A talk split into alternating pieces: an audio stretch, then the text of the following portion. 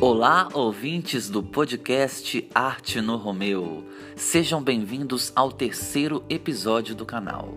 Para quem não me conhece, eu sou o professor de arte Cris Moraes estarei aqui hoje com vocês desvendando os mistérios e trazendo ao conhecimento a história da arte, ciência e literatura no século XIX.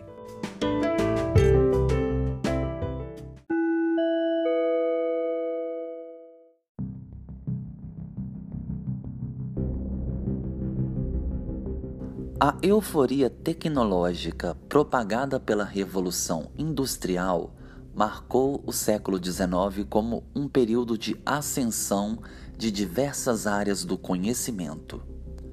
Os assuntos de ordem científica e estética passaram a despertar o interesse de um grande público.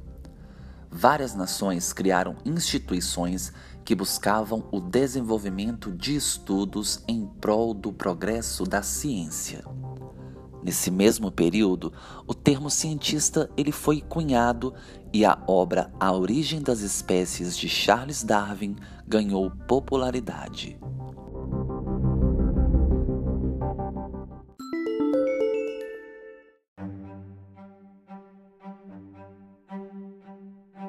No século XIX são feitas tentativas de organizar e sistematizar diversas áreas do conhecimento ocidental.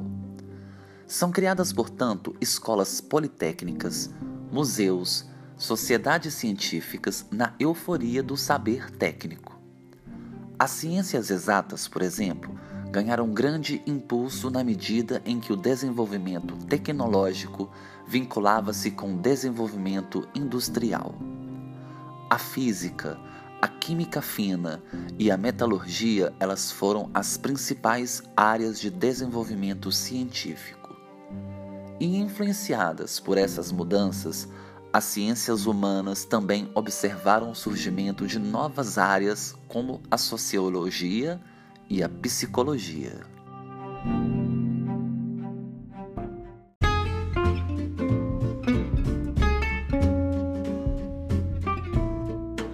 A esfera artística ela foi afetada pelo individualismo e o ritmo frenético dos ambientes urbanos, impulsionando a criação de novos movimentos. O romantismo, por exemplo, ele criticava as mudanças da sociedade industrial e buscava o refúgio na vida próxima à natureza e à exaltação dos sentimentos amorosos.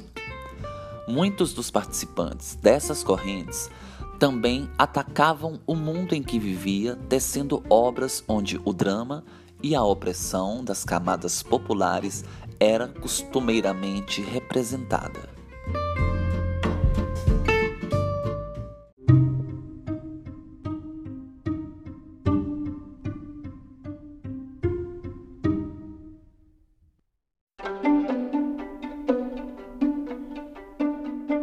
Essas correntes mais contestadoras, na segunda metade do século XIX, perderam espaço para o parnasianismo. O parnasianismo ele pautava uma concepção de elogio ao belo, considerando que a arte seria um campo autônomo que não deveria se ocupar dos conflitos e horrores da condição social humana. Em contrapartida, a corrente naturalista e realista valorizavam as contradições das relações humanas e a reflexão do mundo vivido. Neste mesmo período também se estabelece uma literatura engajada e fortemente influenciada pelo pensamento.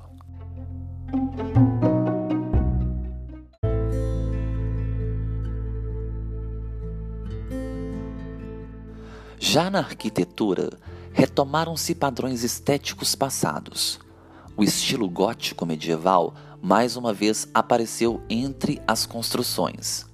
Na França, o Art Nouveau valorizava a decoração arquitetônica com o uso de linhas sinuosas e inspiração em elementos da natureza. Além disso, o uso do concreto armado viabilizou o aumento das construções prediais e a elaboração de desenhos arquitetônicos cada vez mais arrojados.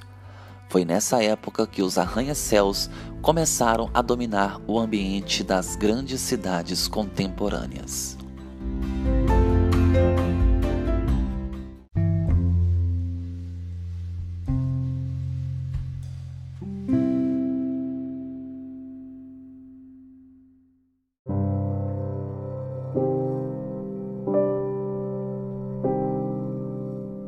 Na pintura, podemos detectar uma grande via de diálogo com as correntes literárias. O realismo procurou retratar situações cotidianas e trazer um equilíbrio entre o rigor estético e a expressão dos sentimentos. Outra importante corrente nascida no período foi a impressionista valorizando a sensação causada pelas cores e retratavam diferentes situações mundanas.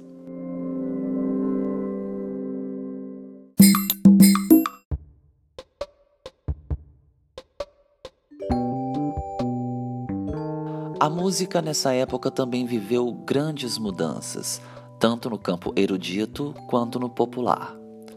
O predominante romantismo na obra de Beethoven abriu portas para uma rica geração de compositores. Wagner começou a privilegiar a temática nacionalista. Stravinsky e Schubert buscaram grandes rupturas com o sistema musical clássico, criando o sistema dodecafônico.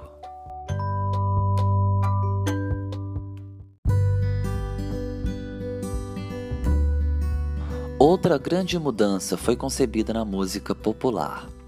Até então, a música popular era considerada um tipo de música rude e sem maiores rigores ou complexidades. O jazz ele apareceu com uma novidade musical arraigada nas periferias de metrópoles norte-americanas. Influenciado pelo blues, work songs e spirituals, cânticos de trabalhos negros em regiões rurais dos Estados Unidos, o jazz ele mostrou uma complexidade estética que questionava a separação da cultura erudita e popular.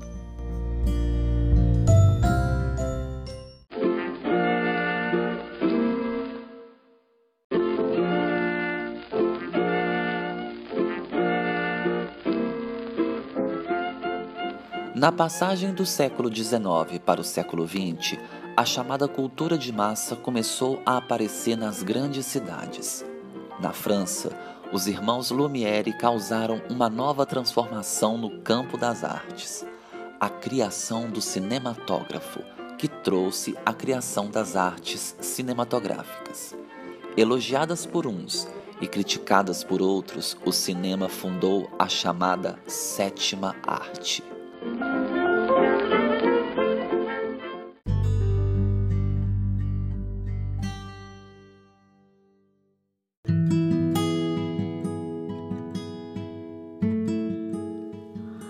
capítulo 3 ele trouxe para a gente diversas áreas do conhecimento artístico.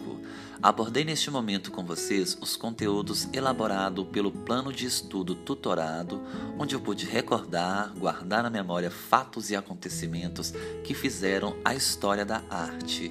E eu espero que tenham conhecido um pouco mais hoje sobre a história da arte, ciência e literatura no século XIX.